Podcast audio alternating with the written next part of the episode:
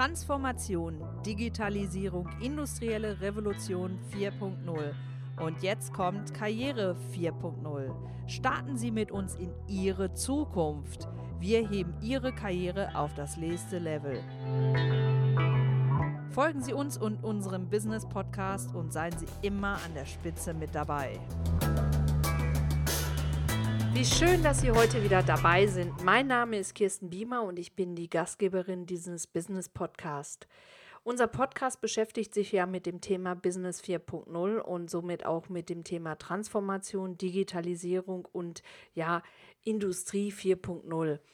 Und da wir mit diesem Podcast ja erst am Anfang unserer Reise stehen, also Anfang, wir sind gespannt, was sich in den nächsten 10, 15 Jahren so alles ähm, entwickeln wird kratzen wir natürlich jetzt gerade zu Beginn, also in den ersten Folgen unserer Podcast-Reihe, erst so ein bisschen an der Oberfläche. Wenn Sie mehr über das Thema erfahren wollen, folgen Sie uns doch bitte auch auf coach-quest.de. Das ist unsere Internetseite oder unserer Facebook-Seite. Aber Sie können uns natürlich auch im Anschluss an diesen Podcast eine E-Mail schreiben an podcast.coach-quest.de. Da beantworte ich Ihnen direkt Ihre Fragen, die Sie zu diesem Thema haben. Denn ich weiß, wahrscheinlich sind Sie ein Personaler oder ein Geschäftsführer, der sich jetzt gerade dieser großen Frage stellt wie gehe ich denn jetzt zukünftig damit um? Reicht es, wenn ich meine Manager auf eine Weiterbildung der IHK, TÜV Nord, TÜV Rheinland oder wie auch die ganzen Weiterbildungsanbieter heißen, schicken und dann zu erfahren, okay, und so gehen wir in Industrie 4.0 rein. Wie Sie vielleicht schon mitbekommen haben, ist mein Hintergrund ja mehr aus dem HR-Bereich, also Personalentwicklung und äh, Personalrecruiting kommt. Daher möchte ich Ihnen heute vielleicht ein, zwei Anregungen geben, was Industrie 4.0 aus Sicht eines Personalers, einer Personalerin bedeutet. Ja, und vielleicht können Sie das eine oder andere umsetzen. Gerne unterstützen wir Sie auch in Ihrem Unternehmen. Wie gesagt, schicken Sie uns eine kurze E-Mail und wir kommen gerne zu Ihnen und machen erstmal eine kurze, unverbindliche Bestandsaufnahme zu dem, was denn jetzt wirklich bei Ihnen vorliegt und was Ihre nächsten Schritte sind. Und ähm, da sind wir auch gleich relativ schnell im Thema. Also nehmen Sie sich jetzt bitte ein Notizbuch, machen sich Ihre Gedanken, machen sich Ihre Notizen und wir hören uns gleich wieder.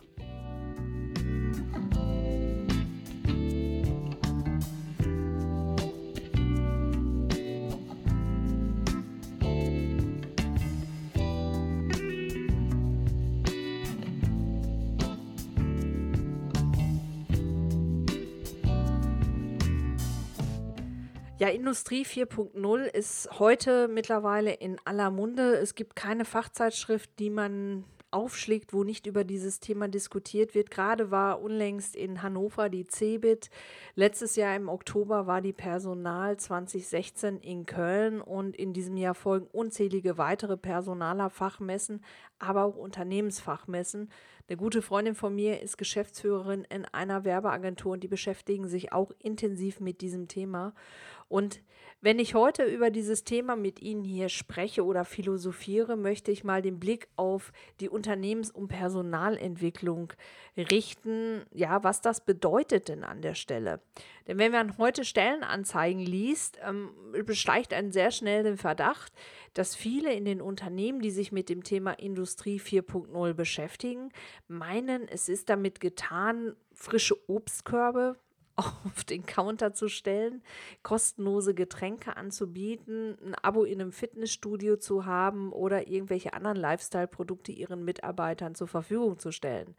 Nur das ist aus meiner Sicht und aus unserer Erfahrung ein ganz fataler Fehler, denn damit ja bedienen sie vielleicht die Bedürfnisse der Generation Y, also Generation Y.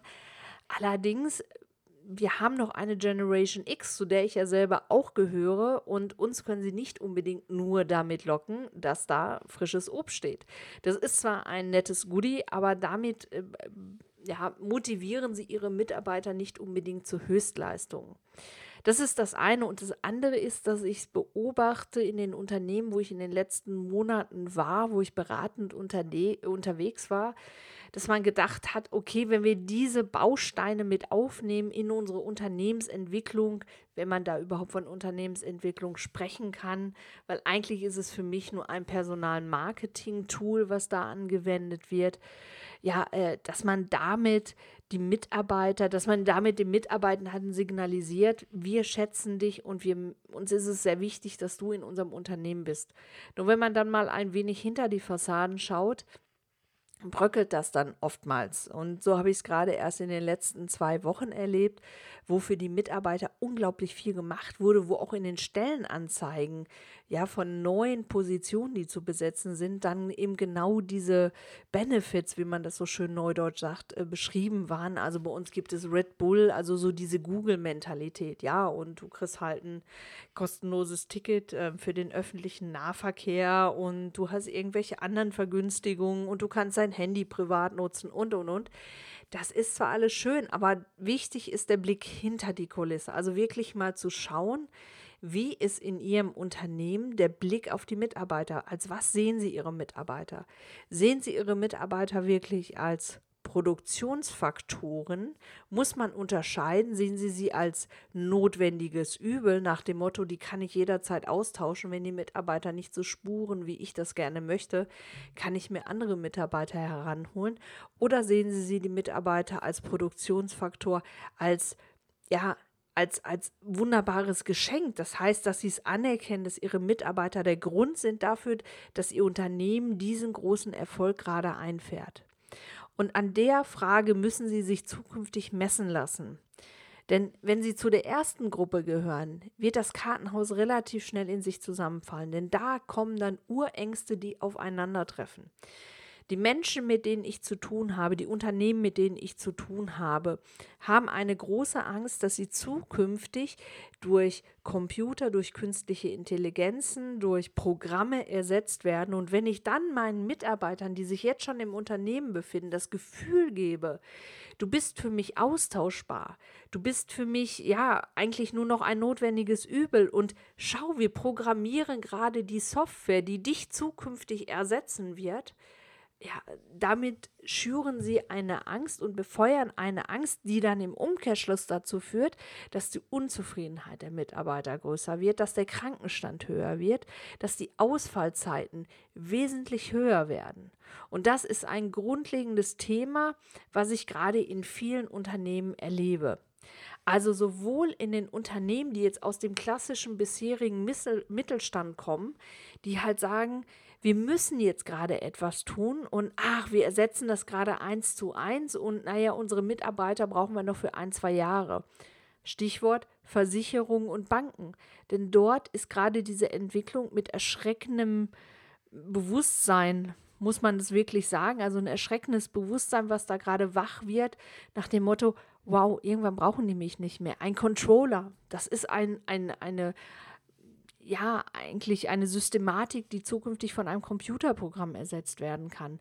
Damit möchte ich jetzt den Controllern keine Angst machen, aber das ist das Problem der Unternehmen, dass sie nicht anfangen zu schauen, welche Ressourcen stecken auch in dem einzelnen Controller, dass er zukünftig etwas anderes im Unternehmen machen kann. Und auf der anderen Seite haben wir die Unternehmen, die jetzt sagen, hey, wir sind jetzt die jungen Startups, wir setzen eins zu eins ja die Mentalität vom Silicon Valley um.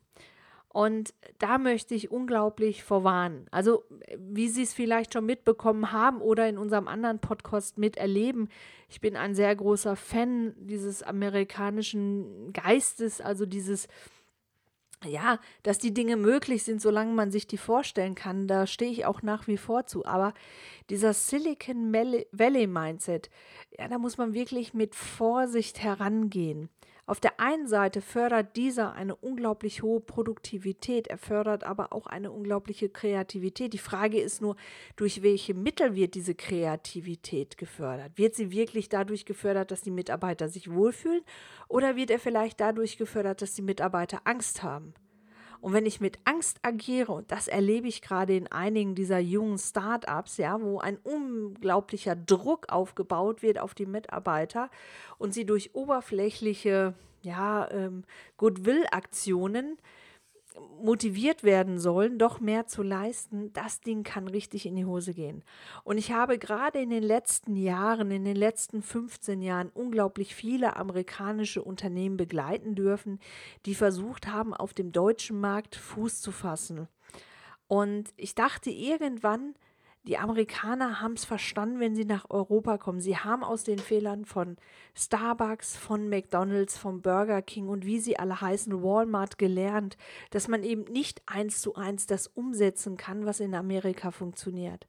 Aber wenn ich mir heute anschaue, diese Startups, selbst wenn sie nicht aus Amerika kommen, aber deutsche Startups, die das eins zu eins adaptieren, was Mark Zuckerberg äh, äh, propagiert oder ähm, ja, die Gründer von Google oder äh, die Gründer von Uber oder von Airbnb. Hier wurde mir letztens nochmal wieder vorgebetet. Tolle Geschichte, die dahinter steckt. Aber wir haben einen großen Mentalitätsunterschied in diesen Kulturen. Und damit möchte ich nicht sagen, dass die eine besser ist als die andere, aber in Amerika ist alles wesentlich schnelllebiger und wir in Deutschland sind sehr darauf bedacht, trotzdem diese Beständigkeit zu haben. Und wenn ich heute in Deutschland Mitarbeitern was von Disruption erzähle, dass also ja etwas Neues entstehen kann, indem ich das alte platt mache, da werden bei vielen Deutschen böse Erinnerungen wach. Dann denkt man eher so Richtung Darwin und ähm, ja, die Evolutionslehre. Da muss man sehr, sehr aufpassen. Und deswegen kann ich mir das vorstellen, dass das in dem einen oder anderen Unternehmen zu Schwierigkeiten führt. Also, wenn Sie jetzt gerade in diesem Thema stehen und sagen, okay, wir möchten in den neuen Arbeitsmarkt eintauchen, wir möchten in diese neue Wirtschaftswelt eintauchen, dann holen Sie sich bitte professionelle Hilfe an die Hand, um zu schauen, okay, was können wir davon mit unseren Mitarbeitern umsetzen? Was will unser Markt? Das ist ja ganz, ganz wichtig, ja. Also ich war letztens in einer Vertriebsschulung und da habe ich selber als Teilnehmerin mit drin gesessen, weil ich in dem Unternehmen gerade ähm, ja im Bereich HR eine, eine führende Position einnehme, habe ich gesagt, ich setze mich da einfach mal mit rein.